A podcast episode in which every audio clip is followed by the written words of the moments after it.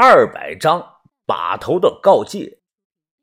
把头，我我怎么敢教您做事呢？你知道就好。将茶杯扣转，把头起身说道：“啊，怎么，你们几个是不是都感觉到害怕了呢？”听到这个话呀，我豆芽仔、小轩脸上表情啊都不太好看。知道怕了就行。这次啊，就当给你们上了一课。以后啊，再做事想想今天，多长点记性吧。把头，呃，难道你？哈哈哈！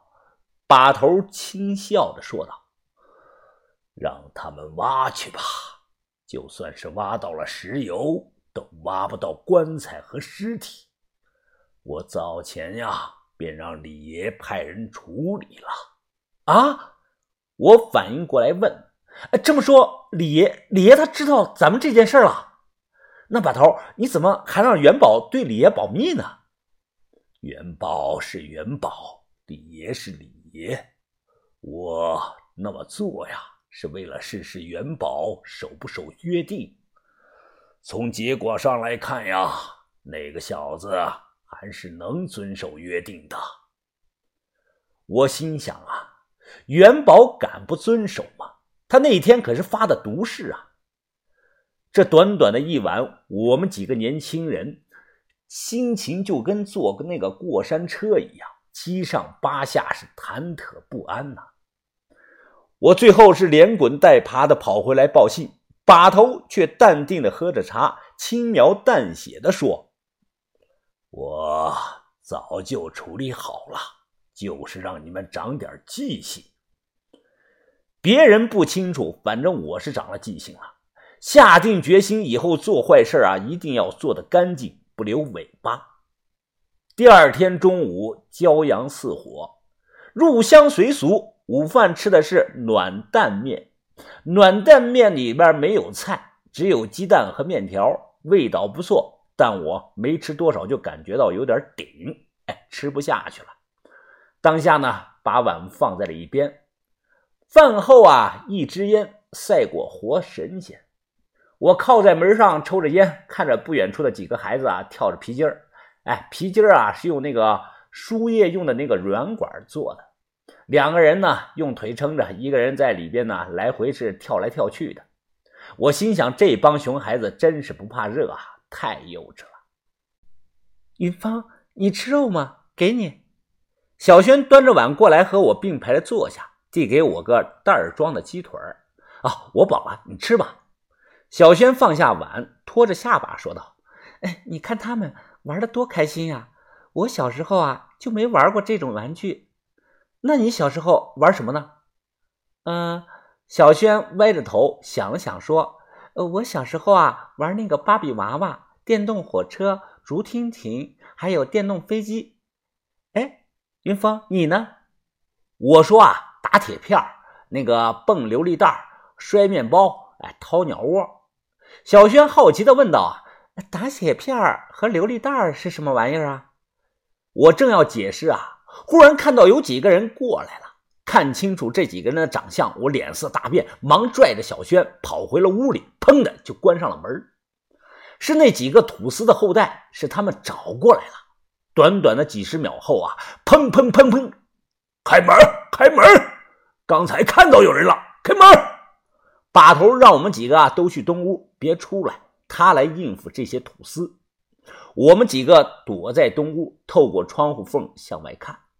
这几个人的裤腿上还带着土，领头的正是那位叫拉稀的老巫师。几位啊，有事儿找谁呀？把头打开门，让他们进来。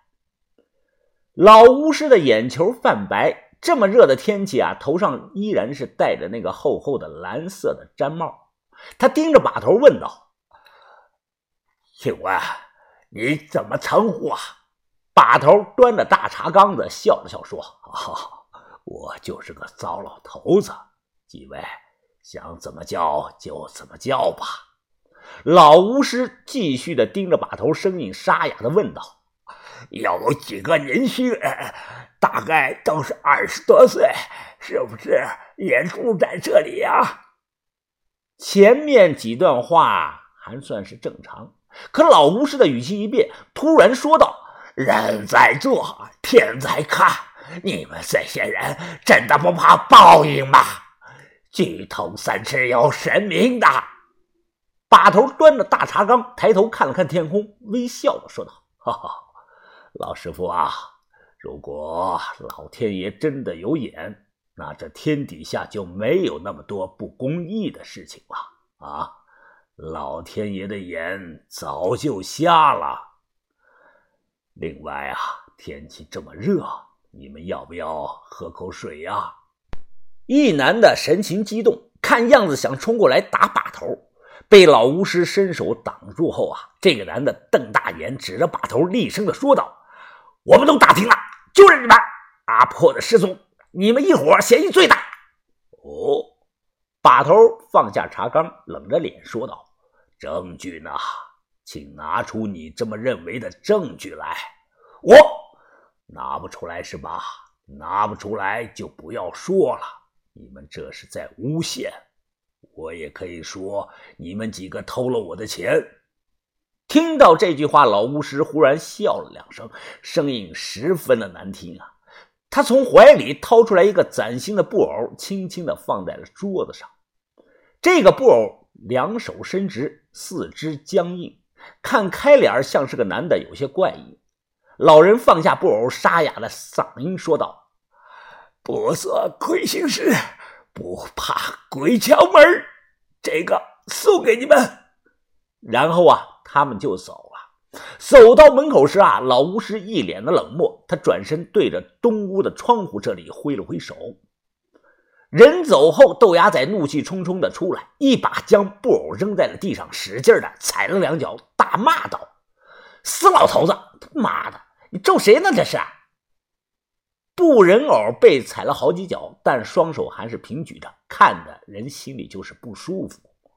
于哥把这个东西捡起来，扔到灶火里烧了。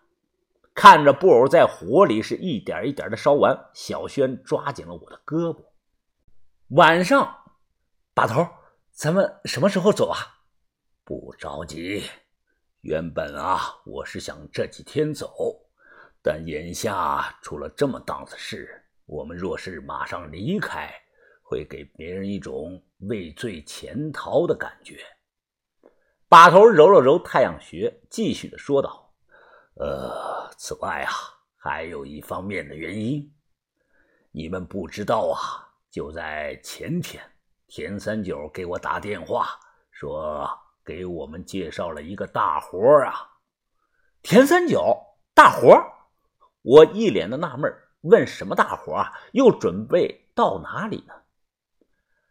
把头摇了摇头，啊，不是到哪里，是帮一户有钱人。找他们家的祖墓，他们祖坟三百年前就埋在北邙山一带。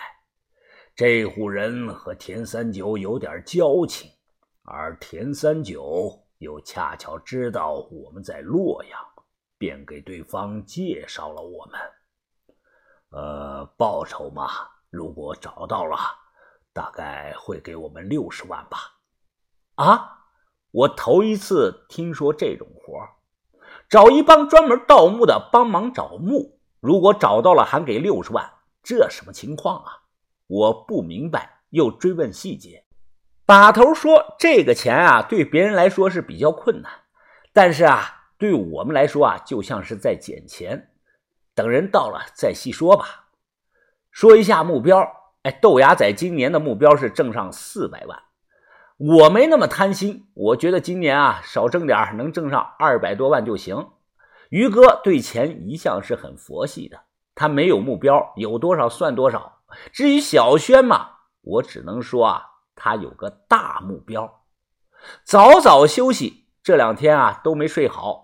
后来发生了一件很诡异的事儿。